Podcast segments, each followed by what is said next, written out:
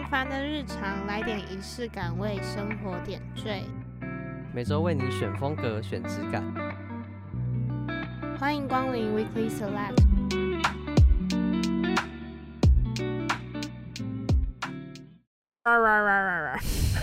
欢迎收听这集的 Weekly Select，我是 Jenny，我是小麦。今天要聊的主题是社群排毒。你知道什么是社群排毒吗？我在做这集之前，我还真的不知道什么是社群排毒。但我觉得这个词好像大家可以直接理解到，它就是要让你不要使用社群这样。那在我们开始聊社群排毒之前呢，我们先来听一下关于社群大家普遍的使用状况，跟一些他们自己觉得他们在使用的一些情境的一些想法。周选品，希望你喜欢。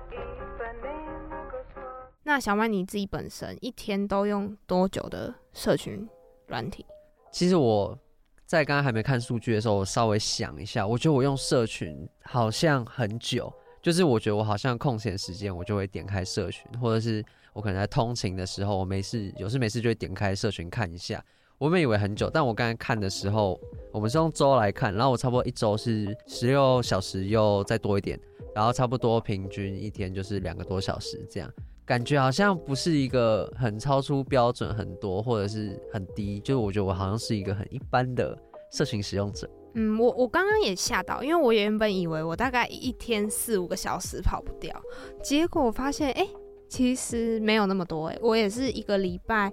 大概。十六个小时，跟小麦一样，然后也是平均一天就是两个小时左右。嗯，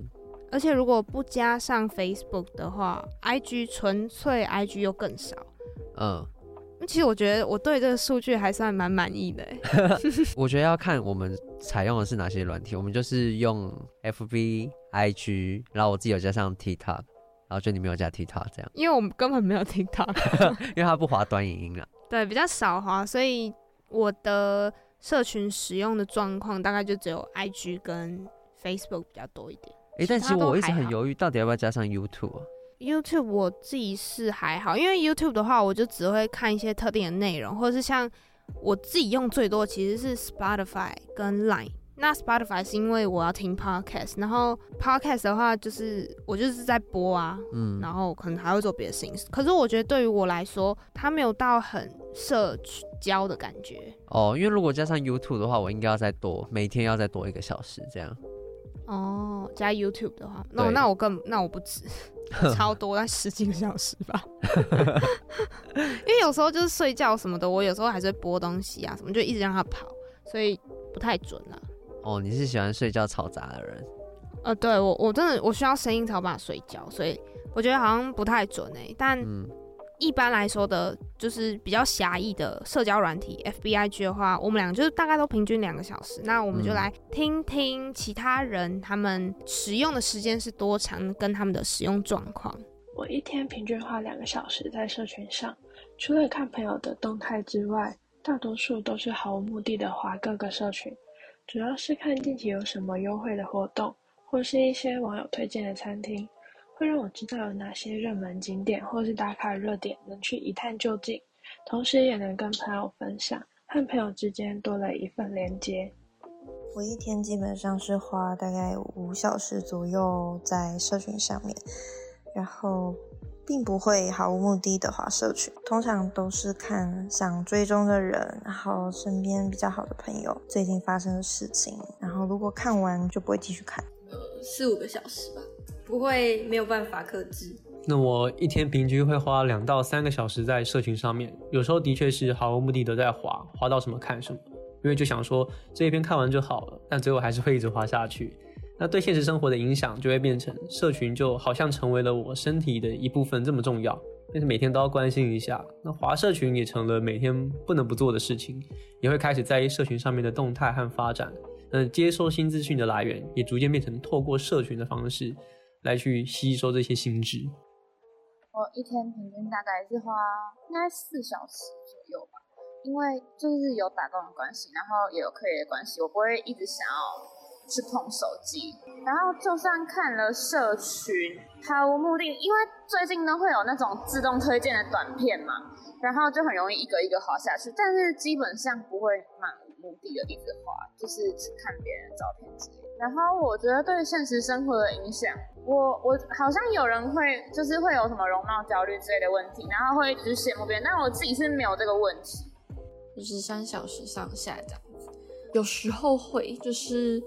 也没有要干嘛，但是也没有很关心其他人的生活过得怎么样，但是就会不自觉的点开现实，但是并不会说真的很久。呃，我看一看，有时候就是突然间看到其中一则，然后真的觉得哦，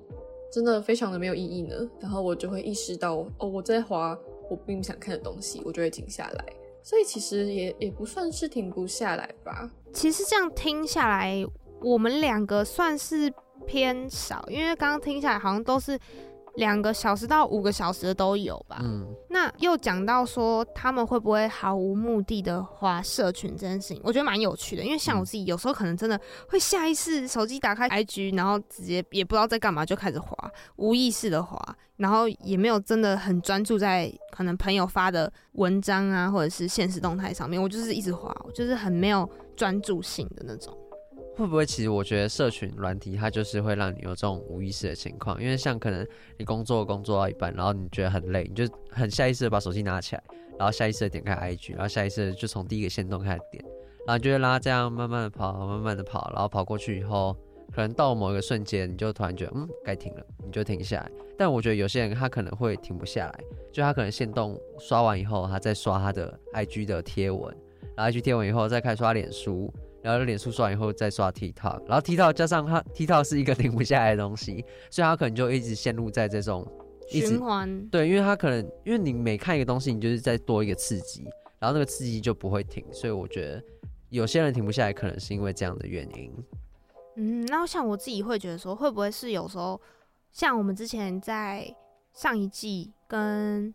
午后女子会聊的那一集里面，其实都讲到 FOMO 嘛，嗯。其实现在好像很多人也因为就是怕错过一些资讯或是一些讯息，可能是朋友重要的一些呃内容啊，或者是 maybe 八卦等等的，嗯、就是大家会怕错过这些东西而跟不上，所以才会一直想要去点开确认现在没有什么新的讯息进来等等的。你会吗？我会。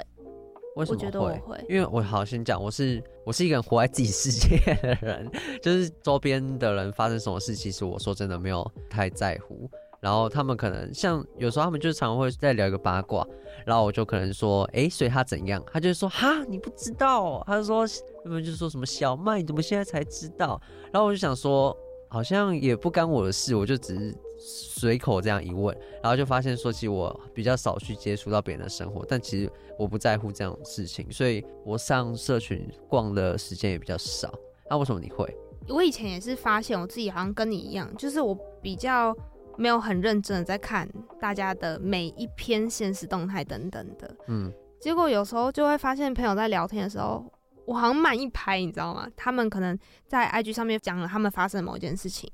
然后。我就去听，我说啊，真假的？他说啊，你没看呢，我有发现实哎，那种、嗯、你懂吗？然后那时候我才发现哦，我好像要在乎一下别人的生活等等的，然后以至于到现在好像有时候会怕说，哎、欸，错过朋友一些重要讯息什么的。嗯但其实我自己是觉得说，其实像小麦你这样子也蛮好的，就是不用因为需要一直去在意而觉得哦，我一定要点进去看。你好像一整天不滑 IG，你也不会怎样。对啊，我不会被朋友情绪 勒索，像他们，因为像你在乎朋友的事情在乎久以后，他们会觉得他们的事情你一定要知道。就是你不知道，好像是你不在乎他们，但我就不会有这样。我觉得这种东西就是有好有坏，就是他们可能也会同时觉得说，我好像是真的不在乎他们的生活，跟他们有一点距离感这样。其实现在是因为我们还见得到面，就我们见到面，我们就可以当下聊，所以社群上的东西，说真的，我可以比较不去在乎。那假如说今天你一个很重要的朋友，然后你们可能会比较少见面，那我觉得他发在社群上的东西，可能就是。你可能要比较去重视的，这是我拿捏的方式了。那我蛮好奇，就是你自己觉得你使用社群的原因跟使用社群的目的有哪些？原因跟目的哦，我觉得就是找乐子。诶，我自己在社群上面，我发的文都比较像是我想讲的话，就是我在分享我的生活跟心境。啊，看别人的文章，我就是看我有兴趣的，可能像是我会追踪 NBA，就跟篮球相关的东西。然后我比较喜欢看的朋友的限动，我也会希望他是可以常常发表自己感受的，就是他可以讲一些他的看法，或者是他在社群上面搞笑，展现一些个人特质。我觉得那些会是比较吸引我的部分。就是我如果看到那种比较单纯，一直在嗯，就是发一张照片啊，风景照，然后可能就是。我不知道每个人发表他的东西在社群上都不一样，我可以理解。但说真的，那些东西对我就会比较没有那么吸引力。就是如果他比较没有特质的话，哦，那我蛮跟你不一样的，因为像我有时候会觉得说，分享一些很想法的东西，我觉得好像对我来说是一件蛮私密的事情，太赤裸了。对，就是一些我很多的想法，我其实是不太敢完全就是展露在社群媒体上面的。嗯。但是我觉得我的话，我自己使用的目的，我一方面是记录我自己的生活，我觉得这个是我很大很大的一个嗯、呃、目的吧，就是它变成一个很像日记本的东西，但这个日记本是就是可以让大家看到的，嗯，就是说有时候像小曼，你就会觉得说不要只有照片或什么的，我我知道很多人都是这样，因为像我有一个广告系的老师，他也觉得说。你如果只发一张照片，但是你不对这张照片做任何的注解的话，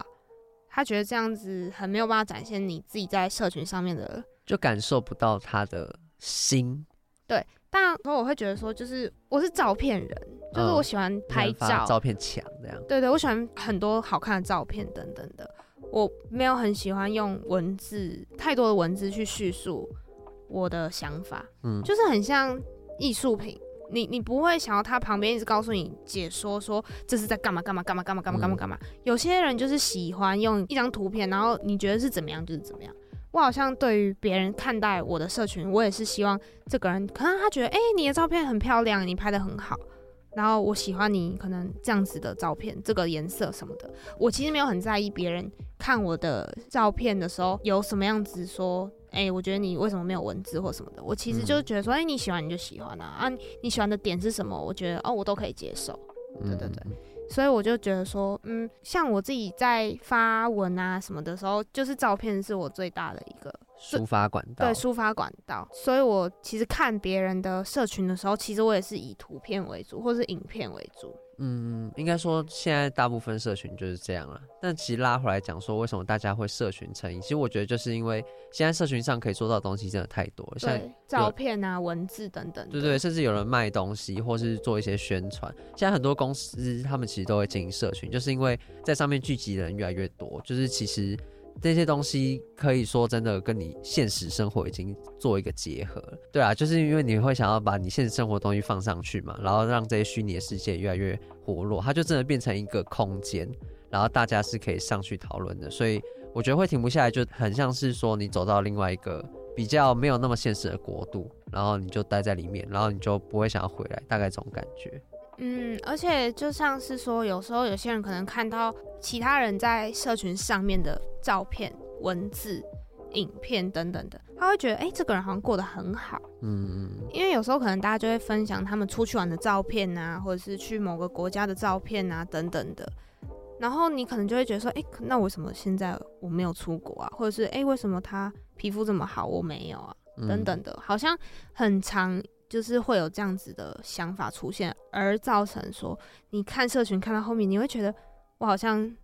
很不如别人等等这种负面的情绪。嗯。你曾经有过吗？嗯，我好像也是会羡慕别人，哎，就觉得哇，好好哦，他这份工作，然后可以带他去世界各地啊，或者是说哇，他皮肤很好，长得很漂亮什么，但我还是不太会因为这样而产生到很负面的情绪啦。但我觉得我还有另外一个问题是，我好像会也想要过那样子的生活，但我不知道我想过那样子的生活，只是因为我也可以发这样子的社群内容吗？还是是我真的想要去尝试这件事情？有时候我会因为分辨不出来而觉得有一点迷惘。嗯，你会吗？我自己是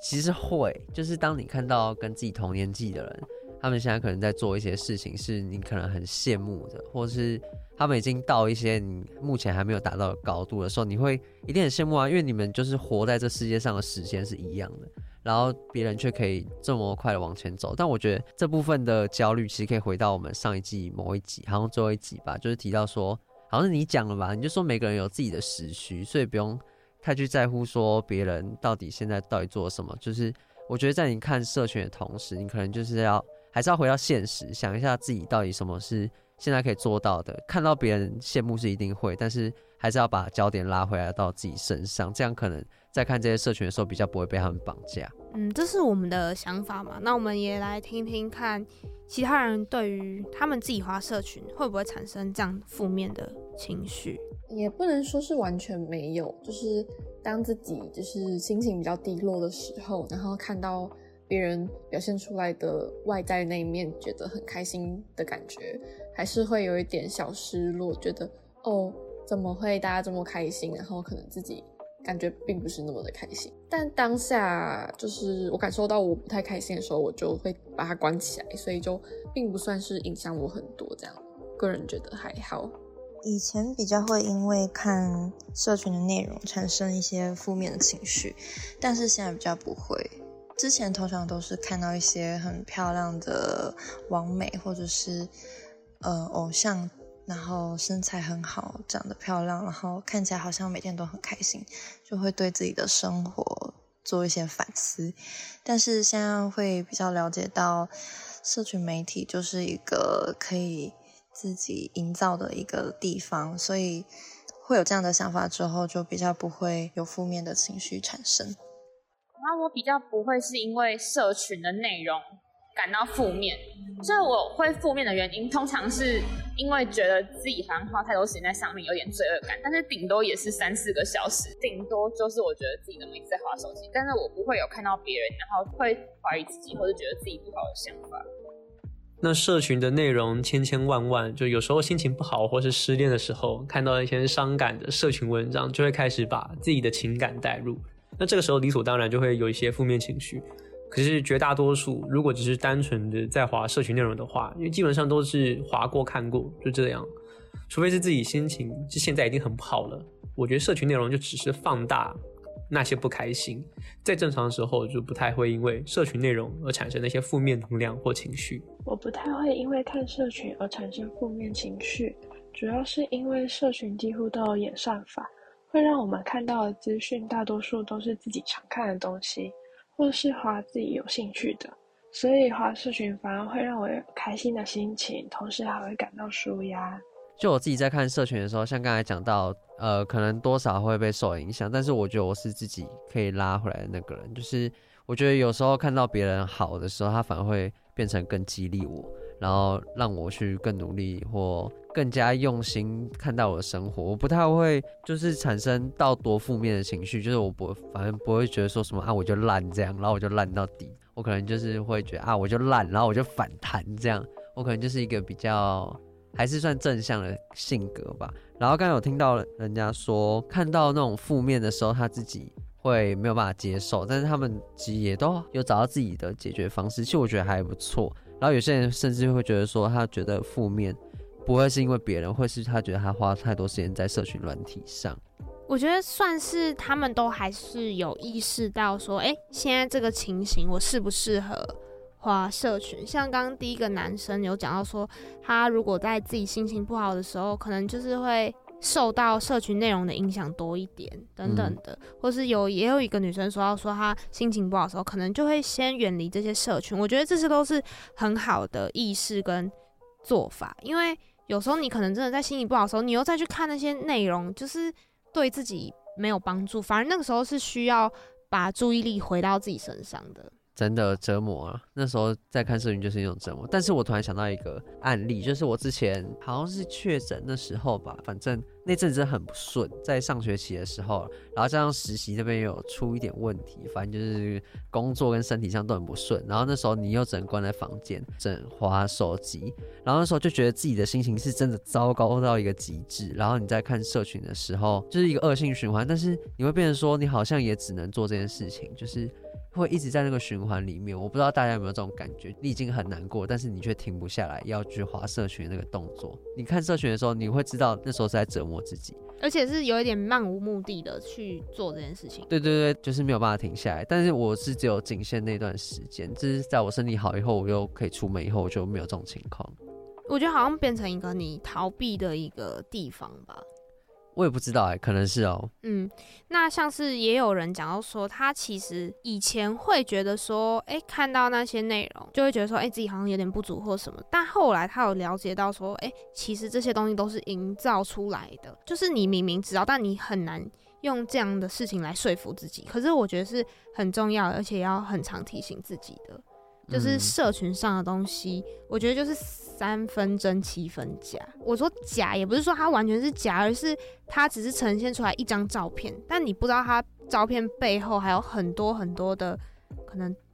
不好的地方，或者是困难的地方，是你没有看到。它只有呈现出最后的结果，但你不知道过程是怎么样。对啊，就是那张照片不会全部代表他整个人生的写照，他就会只是他某个人生他最想分享的片段，他把它丢上来而已。所以你不用看到别人说他可能分享一个很好的东西，你就觉得很羡慕，因为他其实背后他可能跟一般人一样，也都会经历过那种很难受的时刻，然后也会有那种很煎熬的时刻，只是他没有把它丢上来。所以我觉得还是要回归到自己身上，就不用太在乎说社群上到底在展现一些什么光鲜亮丽的那种东西是。自己一定要很羡慕，或是很要去追求的，这样。讲出国旅游的照片好了，你不可能每一个旅程都是完完全全顺利呀、啊，然后都开心的结束。嗯、有时候可能像我小的时候，跟我哥还有我妈出国玩，我们三个人。然后你知道他们真的是从第一天吵架吵到最后一天。那个时候因为我哥算是在叛逆期吧，然后我们三个人出国，他们就从第一天吵到最后一天。我跟你讲，我那时候一回台湾，我就跟我爸发誓，我绝对不会再跟这两个人，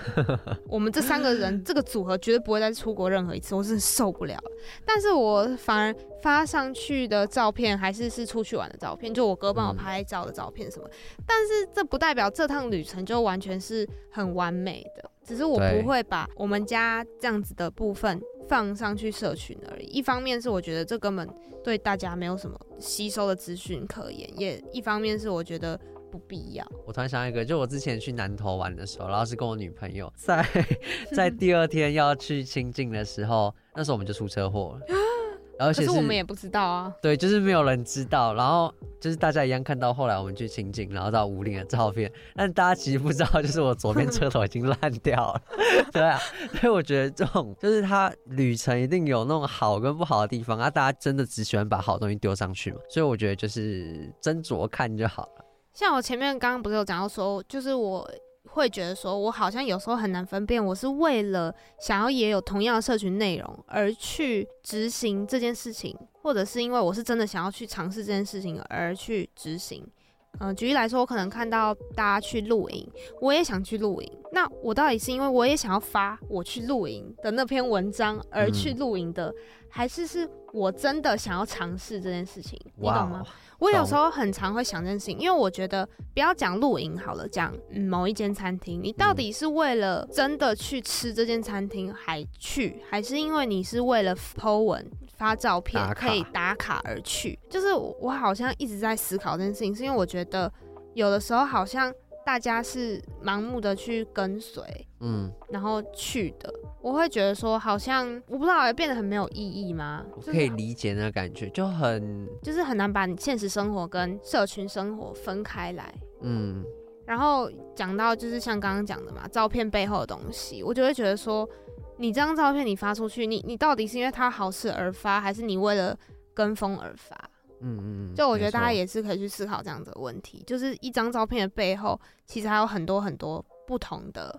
原因跟因素，就大家都不用去太想说啊，这个人发这个好好哦，什么什么的，说明他觉得那饭店烂到爆啊，但他就想拍照上传了，也有可能。嗯，对。也有一些街访的人，他有讲到说，其实他觉得他滑社群是很开心的。对啊，他是这是他的舒压方式，我觉得这很棒。而且他是说他会看自己喜欢的东西，我觉得这样，这样对对对，我觉得这样是很好的。我觉得就是他没有把社群变成一个很绑住的东西，反而是他的一种工具。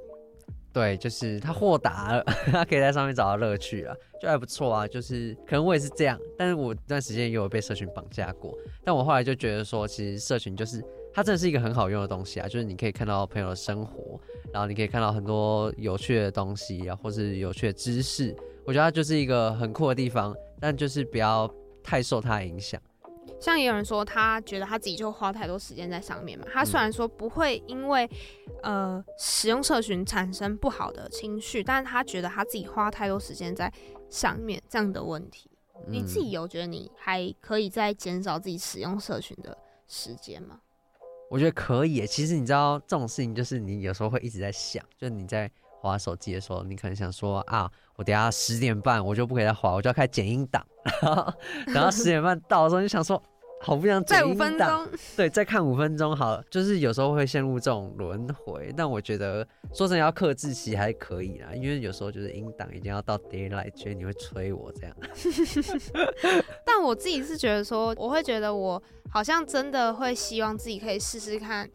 嗯，我们今天想要讲到的主题就是数位排毒、嗯、社群排毒这件事情。嗯，我们长大的过程当中，有很大一部分都已经跟手机黏在一起了。对。然后，尤其是社群，又是我们最常使用的一些软体之一。嗯。然后，我就很好奇说，那到底我们真的，一整个礼拜，或者是两三天，或是每一天的某一个时间，我们把这个使用社群时间减少、省去之后，我们会不会在我们的生活上有更多的发现？真的，说真的，你现在要到那种一个礼拜，已经对现在的人是不太可能，因为他们可能有工作是一定要用到社群的，嗯、或者是他可能有必要的东西，所以我觉得就可以在空闲的一些时间，就是那真的是你可以不需要使用到它，可能是下班后或是起床的时候，就是你可以真的不去看的时候，我觉得就可以试试看社群排毒。那社群排毒到底是什么？跟要怎么执行？我们今天邀请到了专业的心理师。那除了可以跟我们分享一些关于社群成瘾上面的问题之外，他们也会提供我们更多该怎么样去做社群排毒，跟该怎么样可以让自己比较回归到自己现实生活上面的一些方法。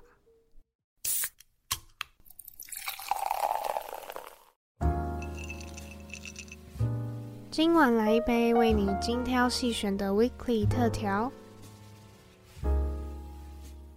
那我们今天邀请到新宇的心理师玉文跟佳美，嗯、呃，我们希望提供大家更多比较专业的知识，那让大家就是在对于社群成瘾这一块可以更了解一点。好，大家好，我是新宇的玉文。大家好，我是新宇的佳美。那其实聊到社群成瘾，其实我最想最想知道就是我们应该要。如何去检测说自己到底有没有社群成瘾？嗯，提到社群成瘾这件事情啊，其实可能是因为在现代我们的呃社会，就是真的社群被使用的很频繁，不论是娱乐用也好，或者是工作用用也好。所以其实有的时候，我们其实可以去看看，说当你在使用社群的时候啊，你自己很主观的感受是什么？比方说，有的时候你在用的时候，你会不会觉得一旦不能用的时候，或者是比较没办法用的时候，可能第一个感觉就是你可能会觉得不太舒服啊。如果有这个不太舒服的感觉的时候，我觉得接下来可以再去想一想，呃，当你没有办法使用的时候，你的那个不舒服大概是什么？然后会觉得很焦虑吗？那焦虑的时候，你通常会怎么做？真的很过度使用的人，他一觉得焦虑或不舒服的时候，他第一个最呃快的想法跟动作就是，那我要赶快去使用。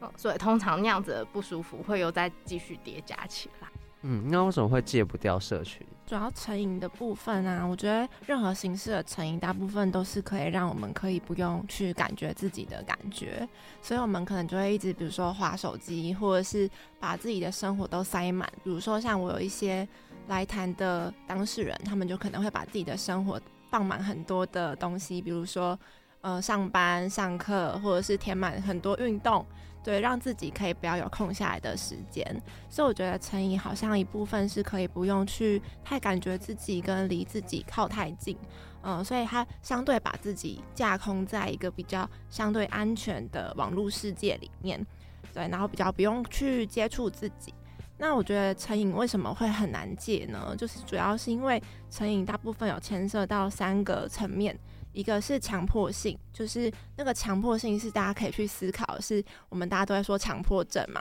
强迫症就是强迫行为跟强迫的意念，所以那个强迫性就是你不能克制的有想要使用的那个冲动。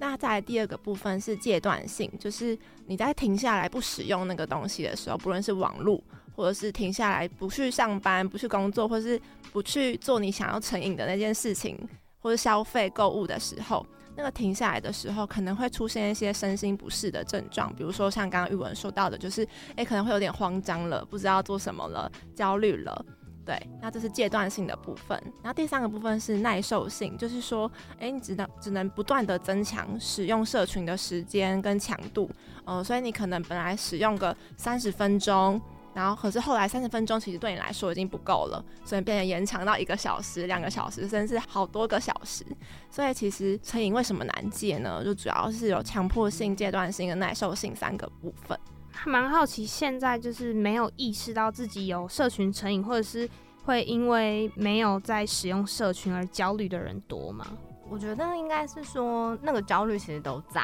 只是你说有没有意识，它的确其实不是一件容易的事情。比方说，我提问主持人两个一个问题好了，假设今天你们已经从家里移动到捷运站或是公车站，可是你突然发现你今天没有带手机，请问你们两个的选择会是什么？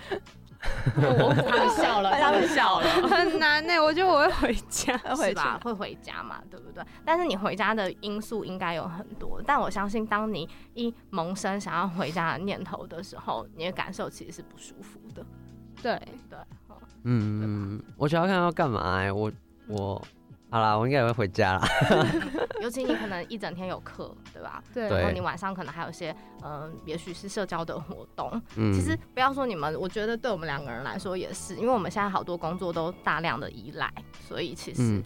可能会有一些原因。嗯、可是我觉得那种感觉好像是就是。就你不用它的时候，你没有办法跟人家联系，嗯，你会找不到其他人，因为他们可能用手机找。就可能我今天要找一个朋友，然后我会直接传赖给他。如果我没有他的赖的话，我可能就会找不到这个人。这样是是，所以这算是一种社群成瘾吗？我觉得有没有到成瘾这件事情，可能要再多考虑。可是我觉得前面，我觉得可以对我们现代的人有多一点的理解。就是你看以前呢，爸爸妈妈年代可能是抠机、BB 扣那种的，可是我们现在就是懒这个东西，它已经迁入我们的生活里面了。嗯，所以它有一点像水能载舟，亦能覆舟的状态。它既让我们的生活可以便利跟有功能性，但相对的，我们也要去时时留意我们跟它使用之间的关系，究竟是谁使用谁跟谁控制谁？我觉得这反而会比去讨论成不成瘾、有没有一个病症的状态来的更重要。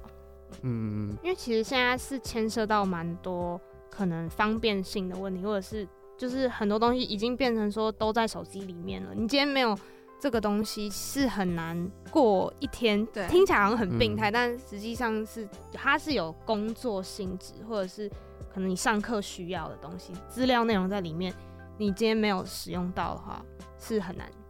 继续维持的。嗯，就很像要去吃饭没有带钱包啦，就是少一个可以使用的东西。如果我今天就是一整天都不需要跟别人联络，然后或者是说今天就是哎纯粹出去玩什么的，我可能会觉得说哎那好像没有带手机呢啊算了算了。可是如果今天是要上课或者什么的，我会觉得呃好像真的没有办法。嗯嗯嗯。那假如说像有一些人，他们其实有时候划手机划到一半，他们突然想说：“天哪，我怎么一整天都在划手机？”就是这种已经有意识到自己花很多时间在社群媒体上面的人，应该要怎么让他们知道可以有哪些方法，可以一步一步练习去减少社群的使用？我觉得可以从几个部分开始去意识到，增加我们对这件事情的意识。一个部分是生理的方面，就是。诶，可能在我们在滑手机的时候，过度滑的时候，诶，可能在我们睡眠啊品质可能也都会有影响。加上我们可能白天工作一整天或者上课一整天，晚上就很会很容易想要报复性的划手机，然后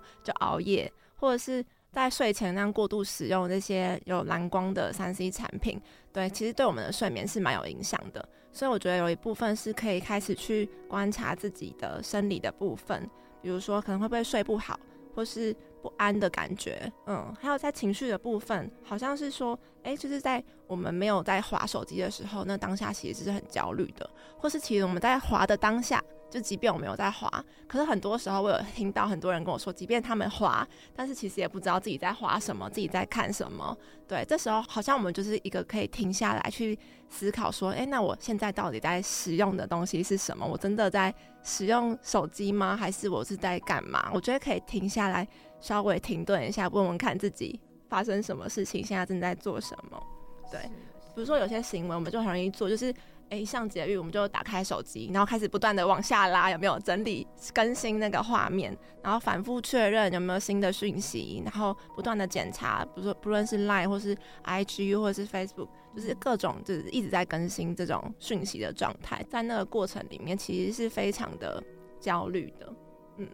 我突然想到一个，就是有一个经验，就是我觉得滑手机好像是可以让人家有一种安心的感觉，因为像我每次从我们家地下室，就是我去停好车，然后上来的时候，然后就可能有人一起搭电梯，就在那空间，其实大家也很尴尬，然后大家就会把手机拿出来滑，但其实地下室根本就没有讯号，所以我们也都不知道自己在滑什么，然后你就看到整个电梯的所有人都在滑，然后可能都在滑自己的通知栏，然后这样看一看，然后又把它关起来，就很诡异的一种情形。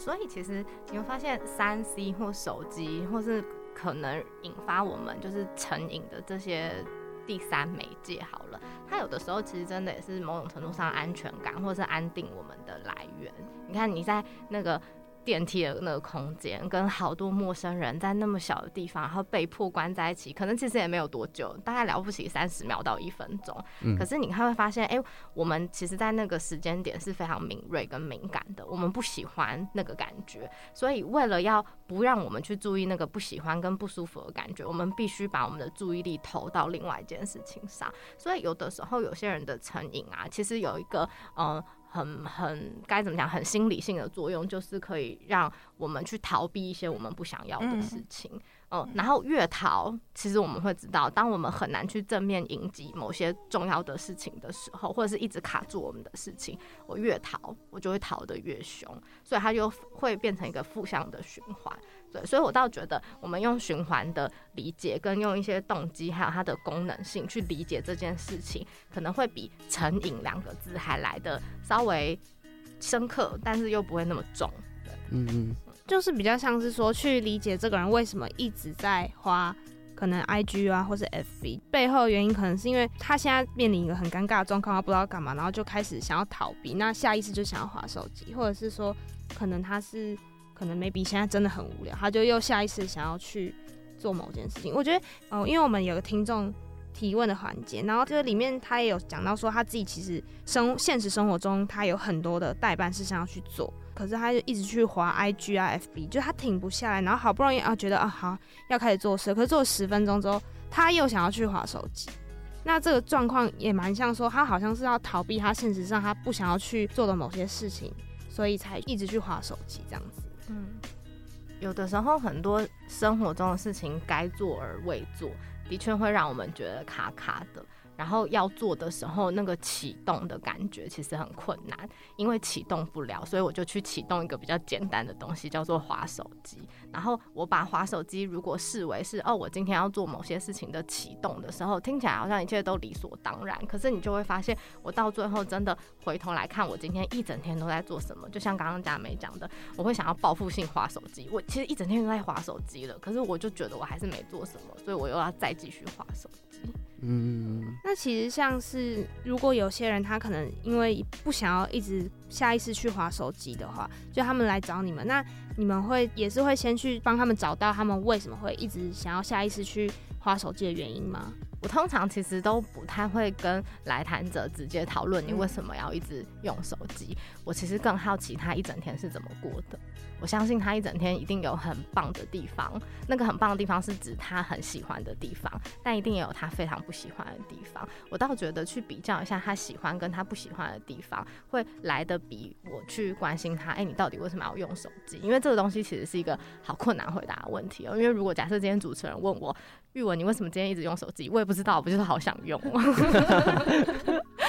对，我觉得我的部分好像也会跟玉文比较相似，就是我会觉得那个滑手机只是一连串背后情绪啊，不论一就是背后一连串东西的一个最终呈现出来的结果。对，所以就是我们好像看到他现在困扰他的是滑手机过度使用这件事情，但是我觉得这个行为的结果比较像是他在面对他生活中的一连串发生的事情之后。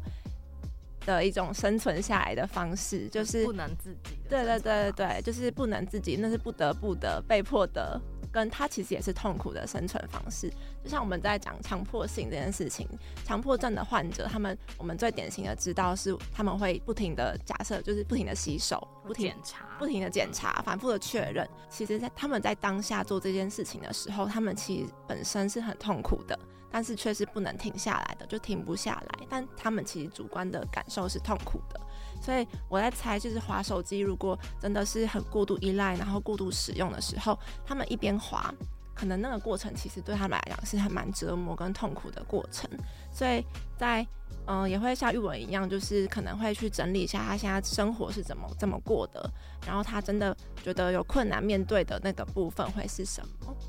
嗯，那假如说他今天滑的很享受，但是他就一直滑，那就可能不算是社群成瘾这样吗？我倒觉得那听起来比较像时间管理，哦、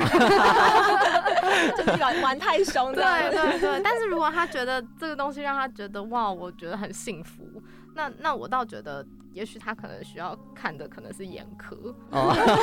OK，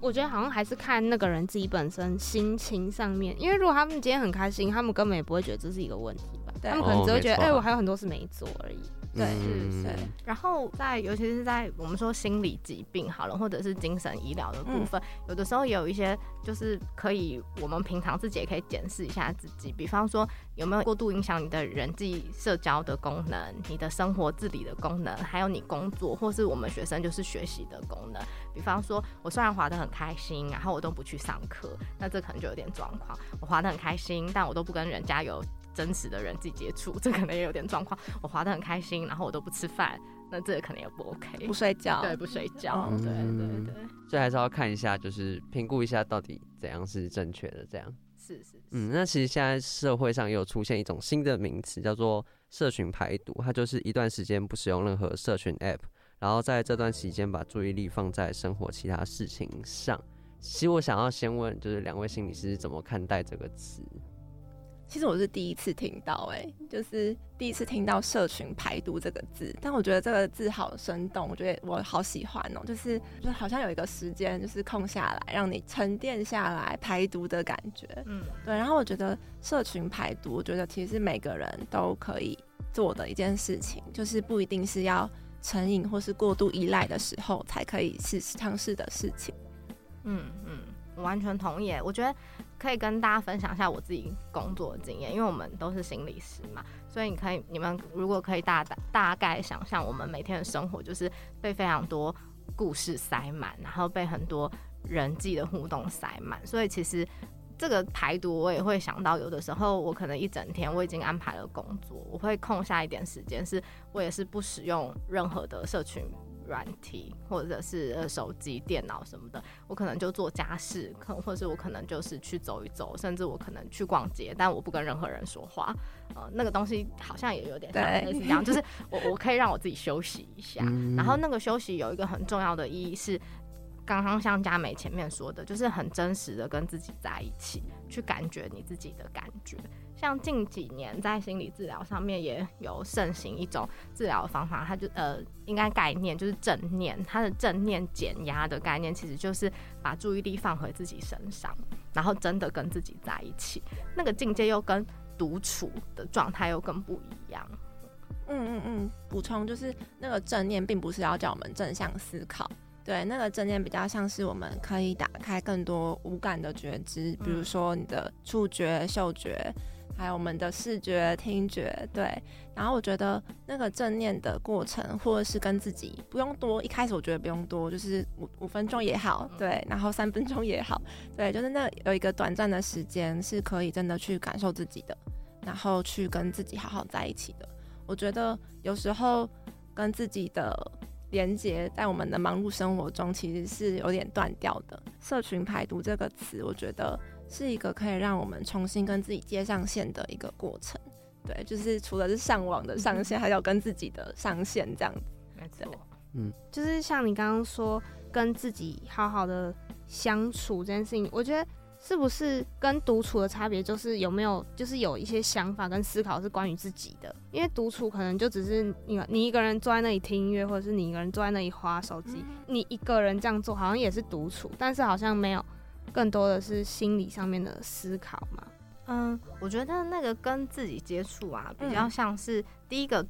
最呃基础的，就是要把注意力放在自己身上。那之所以要把注意力放在自己身上，其实是为了要跟自己连接。那你究竟要把注意力放在自己的什么东西身上？有些人的确会放在思考身上，比方说，我好不容易这个时间点，我才可以去思考我想要什么，我是谁，然后我接下来有什么计划等等的。像有些人他会利用写那个子弹笔记本的时间，当做是一个。自己独处或整理自己的时间跟方式，这样。那但是刚刚佳美分享的那个正念的部分，它又比较像是是真的是觉知跟觉察我们的五感，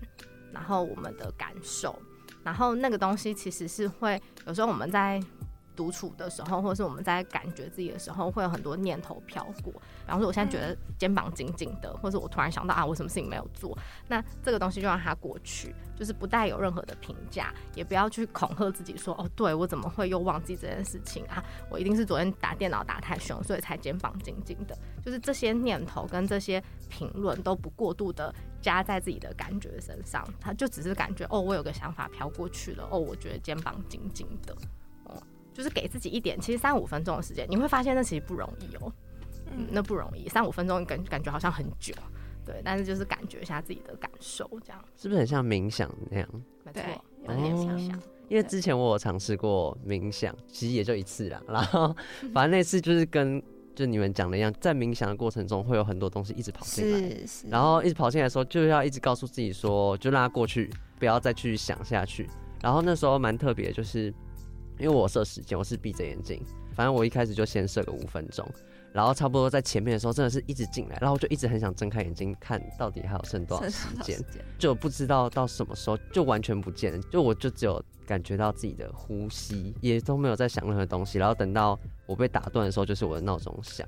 对，然后我就觉得就是一睁开眼睛，觉得哇，就是很轻松，就是脑袋里面好像没有什么特别要去烦恼的事情，然后整个人状态都很不错，这样。我觉得是一个很了不起的体验，对、嗯，因为能做到那个境界，其实真的不容易，它需要很，它需要练习，是需要练习的。对，就是我觉得，当我们停下来的时候，我们大脑就会跑出好多的想法、念头、讯息，讯息，还有什么事没做，嗯，或者是我等下要说什么，有什么代办事项，然后。我等下要检查什么东西，或是哎、欸，我今天哪个话说的不好？我今天跟某个人讲那样话，他会不会有点被得罪的感觉？然后我们可能大脑就会开始有这些东西进来。那我觉得在正念练习或是冥想练习的过程中，有一个部分，就像刚刚玉文说的，就是不评价，然后就是让念头就只是念头，让它过去。对，然后我觉得在冥想那个过程中，就是如果发现自己有出现很多念头跟思绪的时候，也不用批评自己。我说，哎、欸，我现在要赶快冥想，就是我怎么又一直想东想西？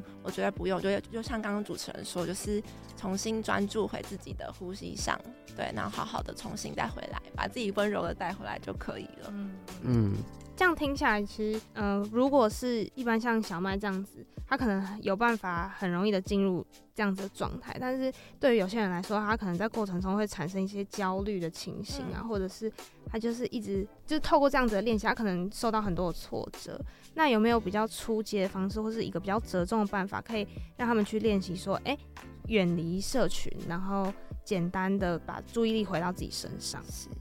我之前好像在上课的时候，就是前辈分享说，哎、其实冥想不一定真的适合每一个人。对，像冥想就是相对来说是比较静态的练习，但有些人可能就是比较适合动态的专注力的集中。那可能就像是运动啊、打球啊，我觉得那个状态其实也是也是蛮不错的一个排毒的方式。对，没错，就是散步啊，或者是有的时候我也会邀请我的来谈者，如果你真的觉得很不舒服的话，换一个环境，比方说从家里的房间换到客厅，从客厅换到家里楼下中庭，或者是家里附近的 Seven 逛一圈，就是去随时觉知自己的感受，然后去观察你提供给自己的环境跟刺激跟那个管。感受的连接是什么？然后帮自己做随时的调整。其实这种也算是一种正念的概念，因为你把注意力放在自己身上，而不是过度的去在意别人怎么看自己，或过度的去担忧，就是自己怎么跟别人互动，或跟这个世界互动。嗯，那其实像前面讲到社群排毒，它是就是要一段时间完全不去用那些 app。但是像有些人工作，他可能就是社群小编，或是他可能是就是要很常接触社群的人。那有没有一些折中的办法，可以让他们减少去使用？我自己会觉得早上的时间呢，就是工作前的时间，因为好像开始工作，比如说上班，然后就讯息就会一连串的，一直到晚上，可能到我们睡前都可能还在处理工作或是学校的事情。所以我觉得也许。很简单，就是搭捷运通勤的时间，或是起床整理自己的时间的那段时间，可以先就是让自己休息一下。我自己个人会比较倾向是把这种排毒的时间放在早上，因为接下来就是一连串的工作。嗯，那除了像社群排毒啊，还有刚刚讲到的把注意力回到自己身上，那有没有什么样方法可以让我们避免活在社群当中？因为有时候可能。你当下现在你是没有在想社群的，但是我们可能还是有时候会把手机拿出来滑，或者是工作的需求，然后看到很多人在社群上面的生活什么的，有时候还是会被这些东西影响到。要怎么样去避免说，哎、看到这些东西，然后也让自己受到影响，说，哎、别人做这件事情，我也想要做这件事情，或者是都大家都在流行这个、然后就开始把社群上面的东西也都就是加注在自己身上。嗯嗯嗯，其实我觉得把社群或现在在流行什么的事情啊，就是融入自己的生活这件事情，其实它本身没有不好，对不对？因为我们人类是这样进步的嘛，我们大家就是互相分享，然后变得更好这样。可是当这些东西，如果你觉得我，我觉得会有一个很明显的感觉，是你会有一种超载的感觉。那个超载可能是讯息量本身超载，也可能是讯息的品质超载。然后也有可能是你花的时间超载，对，所以其实我觉得好像也会回归到像佳美刚刚说的，佳美她可以呃做到一件事情，就是她在工作之前，她让自己排毒或清空，或者是所谓的休息准备自己。所以我觉得也许大家也可以去思考一下，你一整天呐、精神最好的时候是什么时段？有些人是夜猫子，对？有些人是早起鸟，不一定，我们每个人不一样。然后你可以去想一想，在那些时段你做什么事情你会比较舒服？如果你做你自己工作的事情或学习的事情你会比较舒服，那你就把它定下来。那其他的时间你就去安排，帮自己找一个社群排毒的时间。那我觉得社群排毒其实跟刚刚那个正念冥想有时候很像，因为一时之间其实我们都不习惯。突然要我三十分钟、一个小时太难了。我觉得三分钟、五分钟其实就很了不起了。然后不断的练习，然后甚至现在也有很多房间或者是一些眼性学研究有说，怎么样可以提升我们的专注力啊？怎么样可以帮我们时间管理啊？什么番茄钟？对对，番茄钟那个东西也可以拿来用，就是所有你觉得适合你的工具都可以拿来做尝试，因为你不试，你都绝对会不知道哪个东西最适合你自己。所以我倒反而觉得，与其我们把它想成是一个。成瘾的状态，一个很可怕，好像会被淹没的感觉。我们不如用一种比较创意跟调皮一点的想法去思考，我们可以怎么样跟他相处，跟我们可以怎么样很有创意的去调整我自己的感觉跟时间。嗯，这边想要先解释一下番茄钟，就是每三十分钟换一个注意力，然后可以让自己长期就是维持在那个注意力的标准以上，大概就这样的意思。然后。接下来我们有一个观众的提问是说，他有时候会感觉到自己好像没有很认真的过自己的生活，然后会一直划社群，因为大家会在社群上展现就是比较好的那一面，然后他反而会在社群上就是羡慕别人的生活，然后对自己的生活反而没有很大的憧憬，然后会感觉到很无力。那想要请问两位应该要怎么去协助他？这样，我觉得在社群上大家都是展现最想被看到的那一面嘛，而且。后来我们的社群都有那个 hashtag 嘛，嗯，好像我们都会有一些标签，然后会有一些想要被知道的、被认识的特点的地方，对，然后所以我觉得有时候，嗯、如果太不知道自己在追求什么的时候，我觉得那时候也是一个可以很停下来看看自己，哎，我觉得我是不是其实不太确定我是谁，我喜欢什么。对，所以有时候可能我们可能会在网络上追踪很多的网红、网美，对。但我觉得也许可以有一个部分是在我们的生活中对自己有多一点自我探索的部分。那我觉得那个自我探索的部分就是让自己去尝试各式各样有兴趣的事情。其实听起来很简单，就是尝试很多事情。但其实我觉得这个自我探索的过程也是蛮需要练习的。因为在试新的东西的时候，可能会有点挫折，或者是不知道从哪边开始。比如说，我今天想要去，好，那我对画画有兴趣，我想去学画画。那相较来说，可能我平常是没有在画画的，那我可能就是要开始去找画室、找工具，然后找老师。所以我觉得这个过程都是自我探索的一部分。那过程可能会有一些挫折，但是我觉得可以再慢慢的在这些生活中不同的领域里面，慢慢找到自己的自我认同感。嗯，因为我觉得有时候我们会比较迷失的时候，是不太确定自己是谁，然后我是有什么特质，我是一个怎么样的人，然后我有什么样的能力、优势、才华、潜能。我觉得这个部分是我们可以花时间去认识自己的地方。这个好像也回到刚刚心理师有讲到说要把注意力回到自己身上的部分，就是可能在社群上面的时候看着别人的生活，但是如果可以把注意力还是回到自己身上去找寻一些就是现实生活中可能自己想要做的事情的时候，会比较不会去在意，或是也没有什么时间去在意那些网络上面的内容等等的。嗯嗯，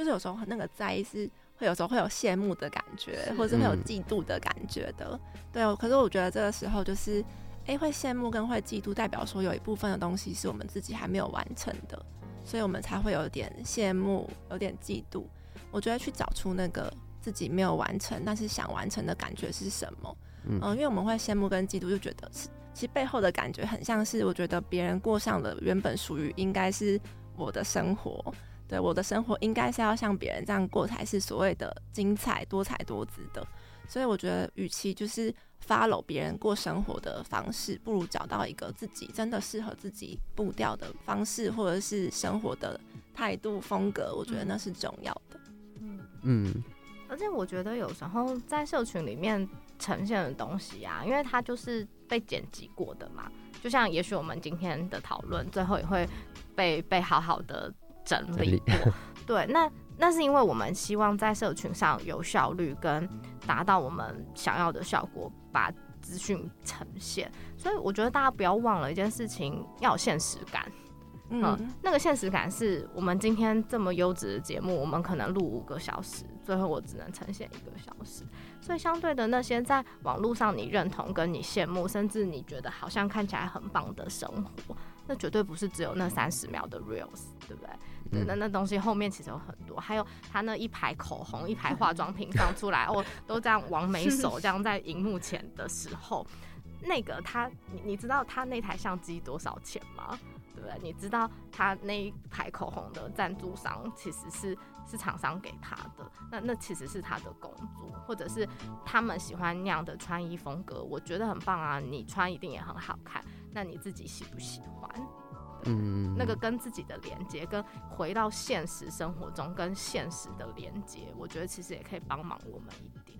嗯，那最后就是想要请问说，就是怎么样才算是健康的使用社群媒体？就是以你们自己就是心理师的身份，跟你们自己平常生活的身份的话，你们自己是怎么样看待社群跟使用社群的？其实，其实老实说，我们也是人呐、啊，我们偶尔也是会报复性的，就是使用我们的社群媒体。对，我们有心语嘛？对，心语对我们两个来说，就像我们的孩子一样，我们也是会希望我们的孩子好，所以我们一开始也会想说，哎、欸，这篇文章怎么受众有没有对，然后大家有没有喜欢这样，或者会过度就是专注那个粉丝有没有上升，还是又掉了一个，掉了两个，有时候也是会陷入这种纠结里面。对对对，像我之前。上那个白痴公主的频道的时候，我们就录了一个节目。哇，我那一个礼拜我都睡不好，我每天都在看有没有人骂我，或者是有没有人觉得，哎呦，这个摄影师在讲什么？就是我想分享的是，我们我们都是很很真实的感受到这一切。那那至于怎么样会让我们可以比较健康的使用，我觉得就是要去很明确的知道你有没有被绑架，然后你有没有过度的依赖，刚刚说的那个时间呐、功能性的使用，然后接下来。